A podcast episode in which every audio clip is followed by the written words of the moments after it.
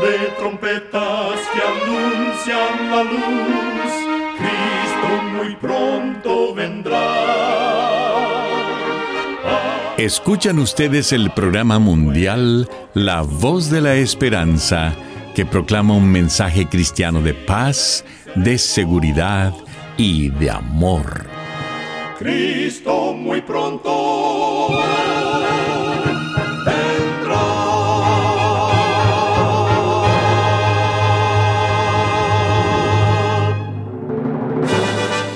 Con gran gozo queremos extenderle una cordial bienvenida al programa mundial La Voz de la Esperanza. Esperamos que el programa que hemos preparado sea de gran bendición para su vida. En nuestra página de internet usted podrá escuchar de nuevo y descargar este y otros programas que tenemos disponibles para usted las 24 horas del día. Para tener acceso gratuito a ellos, solo entre a nuestra página www.lavoz.org.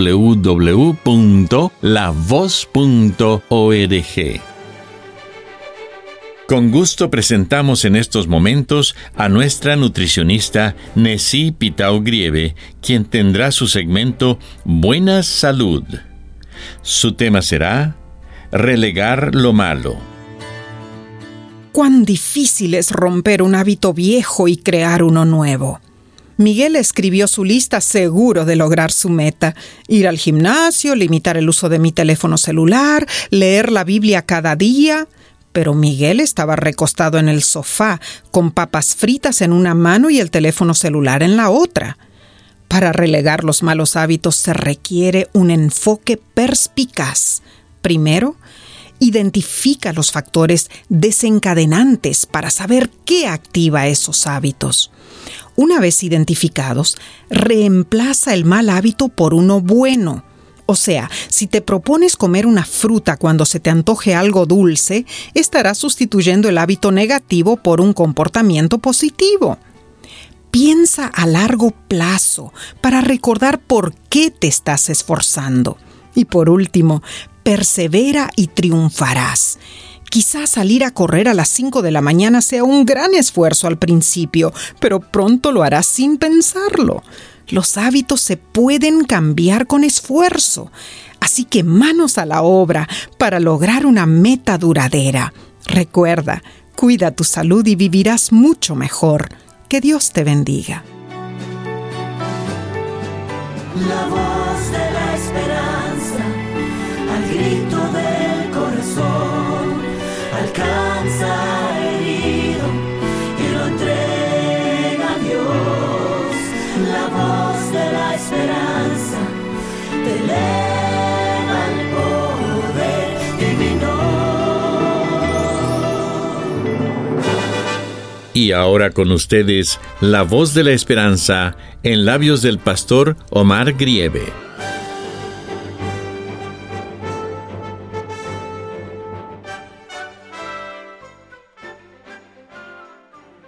Queridos amigos oyentes, para nosotros los creyentes es grato saber que creemos en los mellizos que vienen desde la creación. ¿Por qué les llamamos mellizos de la creación? Porque los dos vienen acompañados de santidad. El primero en nacer unas horas o minutos antes que el otro fue el santo matrimonio el momento cuando Dios unió al hombre y a la mujer en una sola carne. Y el otro mellizo, que nació unas horas o minutos después del primero, fue el Santo Sábado. En Génesis capítulo 1, versículos 27 y 28 nos dice que Dios creó al hombre a su imagen, varón y hembra los creó, y los bendijo, y les dijo, fructificad y multiplicaos y llenad la tierra. Y les dio instrucciones sobre su alimentación, sus quehaceres y autoridad. Y luego en el capítulo 2, versículos 1 al 3, menciona que Dios bendijo el sábado, reposó en él y lo santificó. Estas dos instituciones, el matrimonio y el sábado, fueron bendecidas y fueron santificadas por Dios. Instituidas y establecidas por el Creador para nuestro bien, para preservar la raza y para preservar a nuestros hijos. Porque el sábado es para que a lo largo de la vida nos recordemos de Él. Que cada semana revalidemos que Dios es creador. El sábado es un monumento de la creación y nos sirve para adorar a aquel que hizo el universo. Si has escuchado que el sábado es o era para los judíos, hoy te digo que ese pensamiento es falso. En la creación no existían los judíos todavía. Si eres un ser creado por Dios y consideras al matrimonio como algo establecido por Él, también debes considerar al sábado como algo instaurado por Dios. Puedo asegurar que Adán y Eva observaban el día sábado como una institución santa, así como su propio matrimonio, y puedo asegurar que muchos habitantes de la tierra, con el transcurso de los años, siguen observando estas dos instituciones, a pesar de que el mal se difundió por toda la tierra. La observancia del sábado como día santo y de reposo no es un invento nuestro o de un pastor. Es una institución establecida por el propio Dios. Con el correr del tiempo, Dios lo estableció como señal, como sello de pertenencia. Abraham, Moisés, Salomón, David y muchos más lo respetaron y lo reconocieron como santo. En Levítico capítulo 19, versículo 30, Dios exhorta, Mis sábados guardaréis y mi santuario tendréis en reverencia, yo Jehová. Y en Ezequiel capítulo 20, versículos 12 y 20, nos dice, y les di también mis sábados que fuesen por señal entre mí y ellos, para que supiesen que yo soy Jehová que los santifico. Y santificad mis sábados, y sean por señal entre mí y vosotros, para que sepáis que yo soy Jehová, vuestro Dios.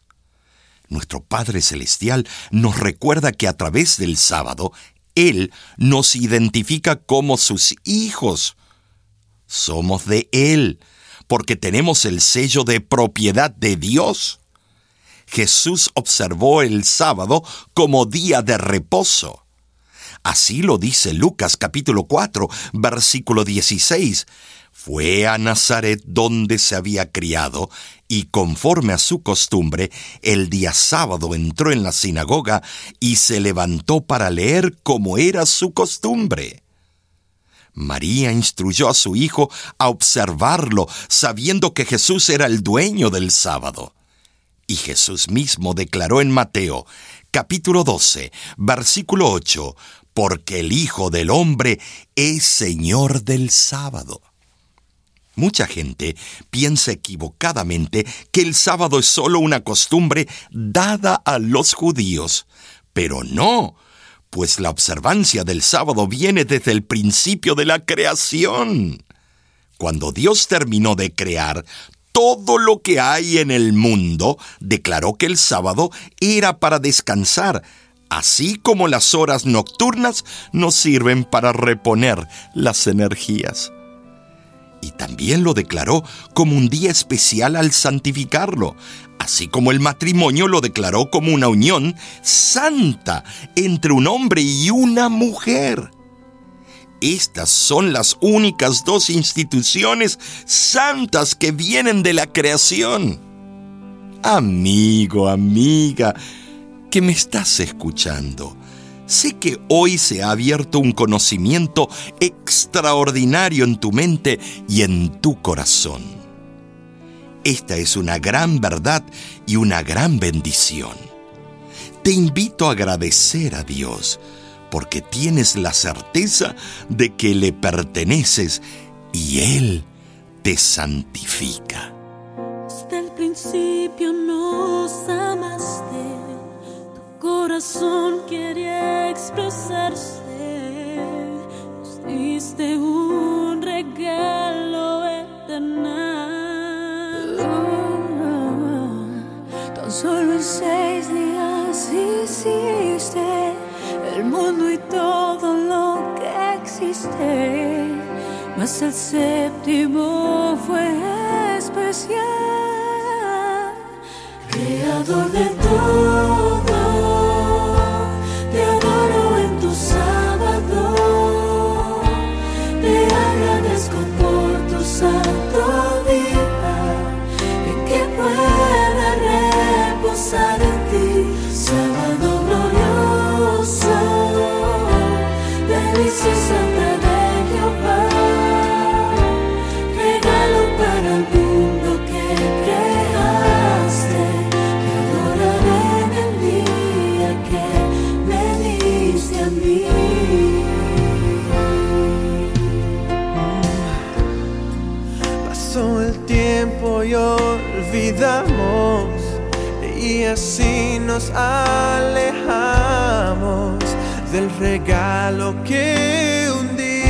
nos unió. Yeah. Pero mandaste a tu hijo para mostrarnos el camino y con su ejemplo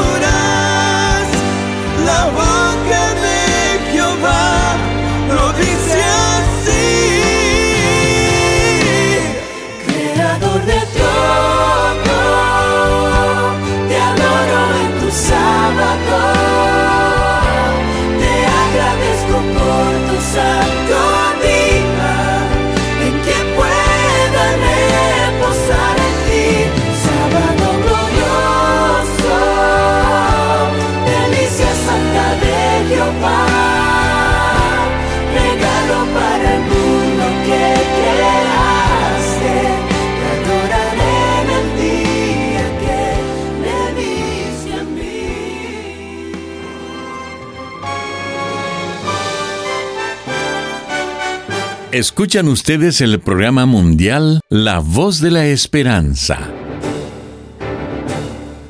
Estamos muy contentos en que nos haya sintonizado el día de hoy.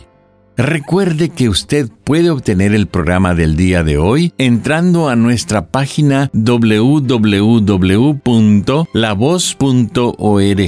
Ahí mismo usted también encontrará las diferentes maneras de ponerse en contacto con nosotros. Muchísimas gracias, amigo, amiga oyente, por su atención. Dentro de una semana, por esta misma emisora y a la hora de hoy, volveremos con otro importante mensaje espiritual. Y ahora nos despedimos de nuestros oyentes diciendo a cada uno de ellos, Dios te bendiga y te guarde. Haga resplandecer Dios su rostro sobre ti y tenga de ti misericordia. Dios alce a ti su rostro y ponga en ti paz.